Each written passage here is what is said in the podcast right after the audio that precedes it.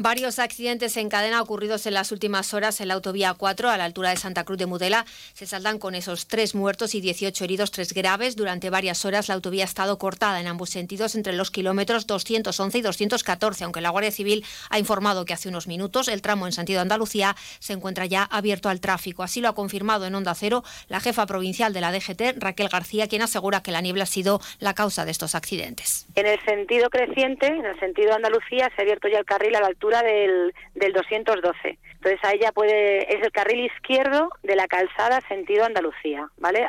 por ese, por ese carril ya pueden acceder todos los, los usuarios, los conductores, ¿vale? Mm. Pero todavía no consta que se haya abierto nada en el sentido decreciente, que es el sentido Madrid, que es donde ha tenido lugar el, el accidente más grave. Pues la consecuencia de los accidentes que han sido por alcances y que creemos que ha sido debido a, a la nieve y las condiciones meteorológicas en su conjunto, en los diversos accidentes múltiples se han visto implicados un total de 23 vehículos, de ellos 12 son camiones, dos furgonetas y nueve turismos. En cuanto a las víctimas, los cuerpos de los tres fallecidos han sido trasladados al tanatorio de Valdepeñas. Dos de ellos son padre e hijo y naturales de Sevilla, mientras que la otra víctima mortal es de Almería. Y sobre los heridos, los tres más graves han sido trasladados, dos al hospital de Ciudad Real y uno en helicóptero al de Albacete. El resto son atendidos en los hospitales de Manzanares, Valdepeñas y Ciudad Real, como ha explicado en Onda Cero la delegada de la Junta en la provincia, Blanca Fernández. Pues efectivamente son tres los fallecidos. Hay tres heridos eh, de diversos, bueno, muy graves o graves, mejor dicho.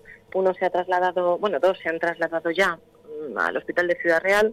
Con uno de ellos hemos tardado más porque ha habido que rescatarlo y otro se le ha enviado en helicóptero hacia el hospital de Albacete. Luego tenemos dos heridos más con fracturas. Uno está en el hospital de Valdepeñas y otro en Manzanares.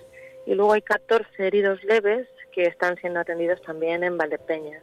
Lamentablemente tenemos que decir que hay un padre y un hijo que han sido, bueno, los fallecidos y bueno, dos son de Sevilla, estos dos son de Sevilla y uno es de Almería, creo recordar.